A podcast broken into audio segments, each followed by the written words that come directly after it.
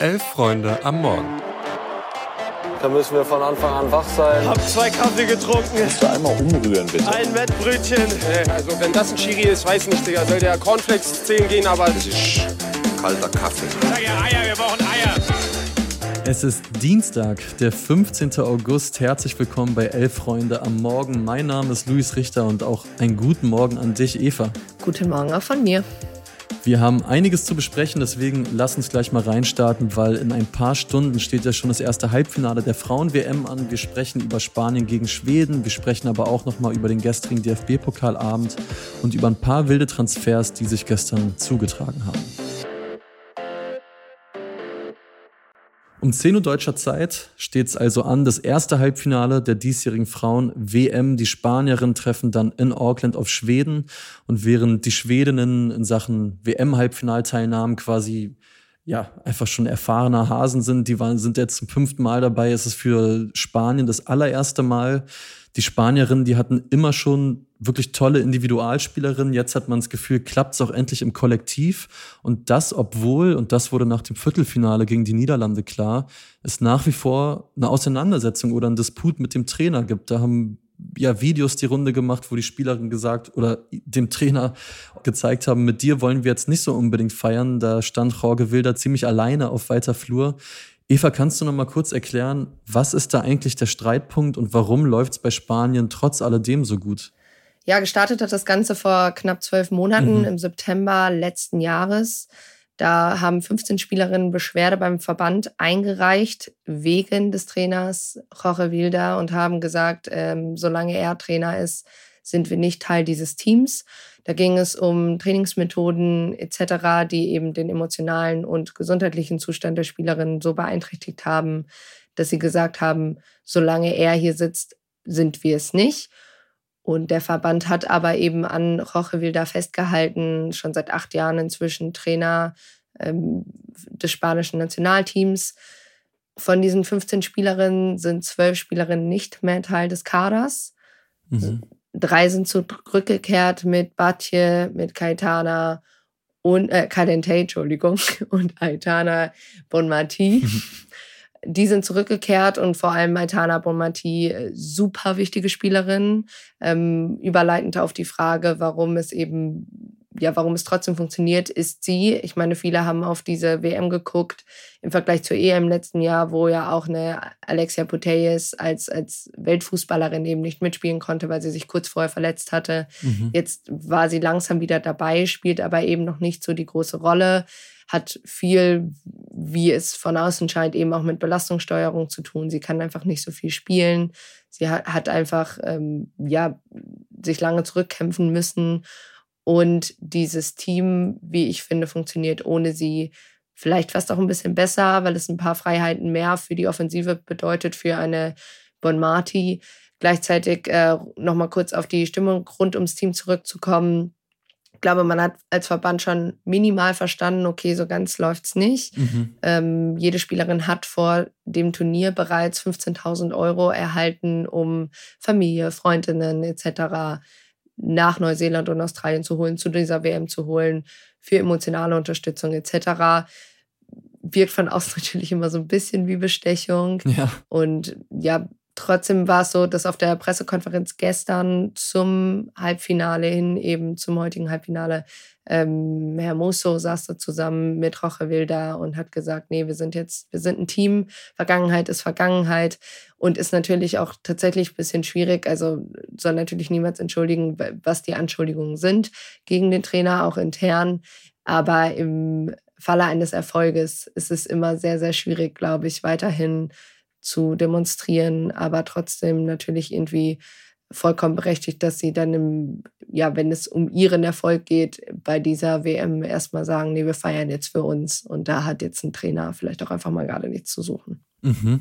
Bei den Schwedinnen ist gerade so ein bisschen die große Geschichte, da ist Amanda Illestedt als Verteidigerin auf einem ganz guten Weg, eventuell sogar Torschützenkönigin von diesem Turnier zu werden. Vier Tore hat sie schon gemacht, da wird Spanien gewarnt sein. Was glaubst du denn, wenn man jetzt so querliest, hat man das Gefühl, man könnte Münze werfen, so ausgeglichen könnte dieses Spiel werden. Was glaubst du, wer macht's, wer zieht dann ins Finale ein in Sydney? Ja, Jorge Wilder hat gesagt, dass äh, Spanien äh, nicht der Favorit ist, dass die Schwedinnen das sind. Ich finde es auch schwierig, obwohl ich trotzdem denke, dass Schweden es macht, einfach weil sie Japan besiegt haben und zwar in einer sehr, sehr erstaunlichen Leistung, wie ich finde. Für mich war Spanien der Top-Favorit nach der Gruppenphase auf diesen Titel. Sie haben ja auch gegen Spanien 4-0 gewonnen und in einer Lässigkeit, das ähm, ja, war ich tiefst beeindruckt. Und deshalb glaube ich tatsächlich, dass wir Schweden hier sehen, auch einfach weil sie im Endeffekt für mich ein bisschen mehr spielerische Klasse noch haben und eben auch durch Standards sehr gefährlich werden können.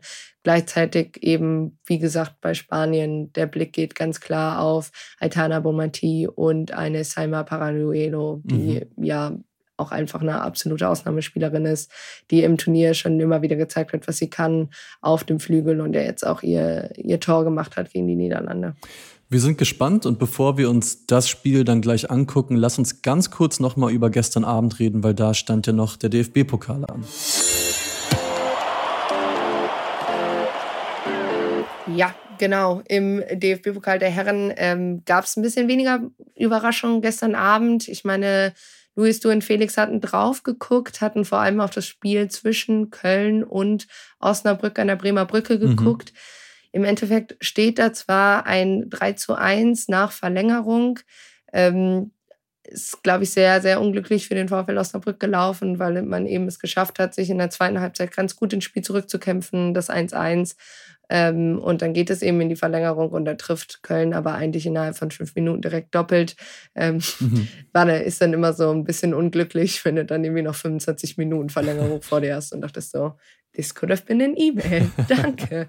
Aber genau, sonst ähm, weniger Überraschung, was Drittligavereine betraf. Da konnte sich tatsächlich keine Mannschaft durchsetzen.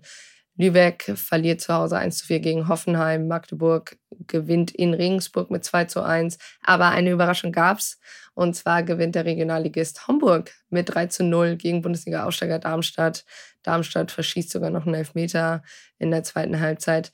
Und trotzdem einfach ein perfekter Abschluss für eine schon richtig gute erste Pokalrunde, oder? Ich finde auf jeden Fall. Also ich habe auch jetzt am Wochenende und auch ja am Montag gemerkt, wie viel Spaß mir der DFB-Pokal macht und vor allen Dingen, wie viel Spaß mir die erste Runde macht, wenn man die Grastribüne sieht in Illertissen oder das Banner in Mainz auf der Haupttribüne, wo drauf stand Tim für jedes Gegentor ein Turbo-Moped, wo ich bis heute nicht weiß, was das sein soll. Aber irgendwie fand ich sympathisch, weil in keinem Wettbewerb sonst trifft einfach der Amateurfußball in, in so einer Schärfe auf den Profifußball.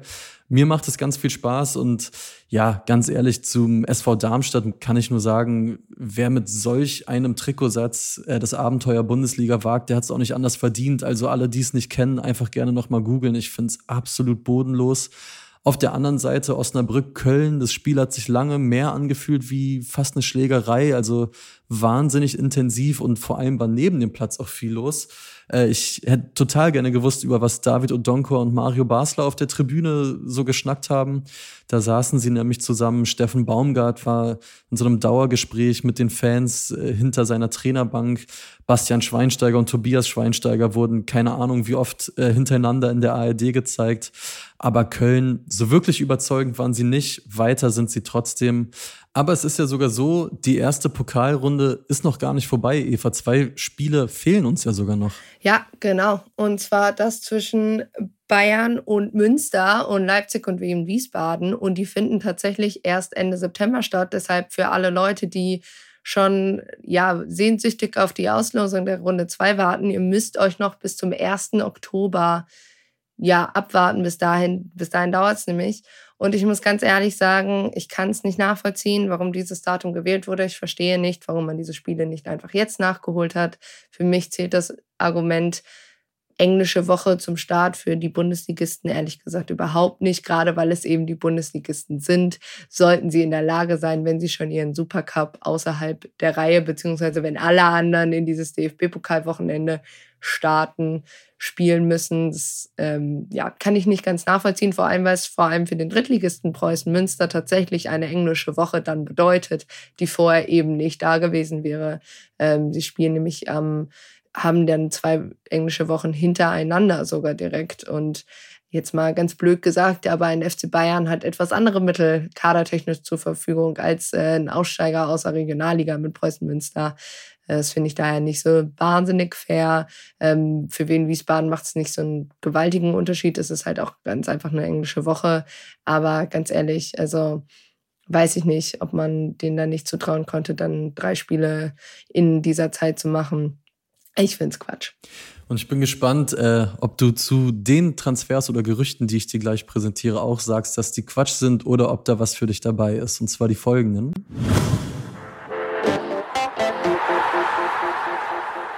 Da ist zum einen nämlich der erste FC Union, der jetzt tatsächlich, äh, so schreiben es alle Gazetten, Robin Gosens verpflichten wird für 15 Millionen. Gosens ist dann der neue Rekordtransfer von Union Berlin.